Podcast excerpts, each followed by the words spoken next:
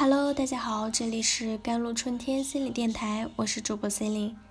今天跟大家分享的文章叫做《你怎么能轻易说出不就是生了个孩子吗？至于寻死觅活吗？》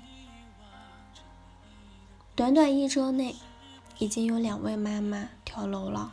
先是六月二十七号，长沙一位三十一岁的妈妈从二十六楼坠楼身亡。仅留下两个年幼的孩子，大的八岁，小的才一岁多。紧接着，七月四日，又一位三十八岁的妈妈抱着只有七个月的女儿，从二十四楼一跃而下，当场死亡。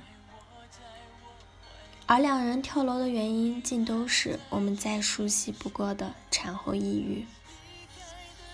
面对身边可爱的孩子，我不知道他们的内心有过怎样的挣扎，但最终他们还是没能摆脱这个心魔，撒手离开。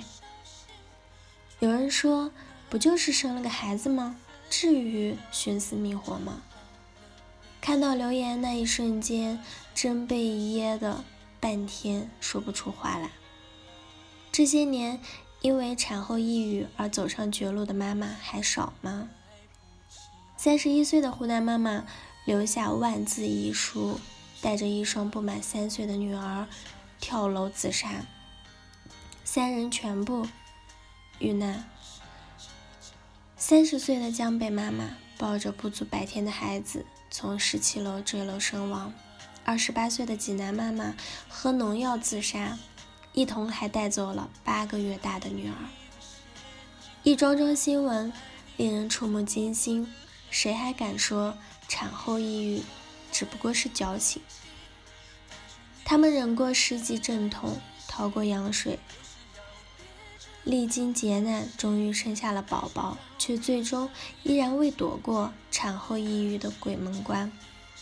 悲剧反复的上演，这坚决不是只是产后荷尔蒙分泌的影响。最终把他们逼上绝路的是对人生的绝望。产后抑郁是一种怎样的体验？知乎上有位网友说：“如果一个男人刚做完剖宫手术，就要他马上投入到一份需要二十四小时随叫随到且没有收入的工作里，那肯定没人能接受。但是因为有母亲的称号，就要求女人必须笑着面对。”而雪上加霜的是，若是有一点没做好，还要受到身边所有人的指责。角色的转变，心理的落差，价值感的泯灭，妈妈们还来不及适应，就被吸入了产后抑郁的黑洞，并被吞噬了所有的喜怒哀乐。之前有位妈妈曾在网络上用照片的形式来发声。触动了无数妈妈的心。第一张照片里，房间整洁，陪孩子一起玩耍，他看起来精神很好。但出人意料的是，他晒出第二张照片，才是现实和真相。屋里乱糟糟的，他衣衫不整，神情呆滞，有说不出的疲惫。他说：“我每天都要假装自己很好，因为我害怕别人说我很软弱，像疯子一样。”我不想让别人说我是个很糟糕的妈妈，但事实上，真实的我就是那样的。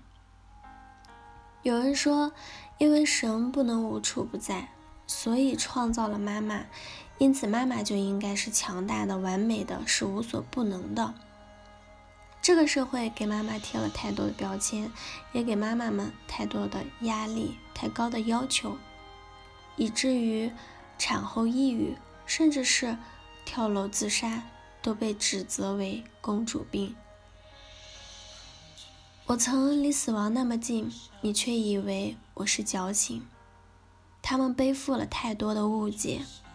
要怎样你才能明白，这个世界上是需要被理解和接纳的人，是妈妈。多少妈妈就是这样在误解中煎熬痛苦。多少的开口求助。都被一句“事多矫情”化作了沉默。所以，比起产后抑郁，身边人的指责和不理解，才更令人失望。在一条采访视频里，有位妈妈这样说：得了产后抑郁，她会觉得自己是世界上最没用的妈妈。但其实他们已经很不容易，他们真的需要理解。他们不需要那个男人一定要干多少活挣多少钱，只要能听妈妈们多说说话，鼓励她把心中的苦恼倾诉出来，都很有用。在采访中，一位妈妈说：“老公帮我换药的时候，我问他，我的伤口会不会很丑？老公的回答是：不会啊，你看他就像一个笑脸。”在那以后，我再也没觉得我的伤口丑过。是啊，只要他在身边，只要他愿意去理解，我们的心都会变得温热。其实，女人想要的并不多，就是男人的理解和接纳，这是一种力量，也是一份安全感。聪明的男人都会懂得好好珍爱自己的妻子，因为一个心情愉悦的妻子。才是一个男人最好的福气。好了，以上就是今天的节目内容了。咨询请加微信公众号 “jlct 幺零零幺”或者添加我的手机微信号幺三八二二七幺八九九五。我是 c e l i n e 我们下期节目再见。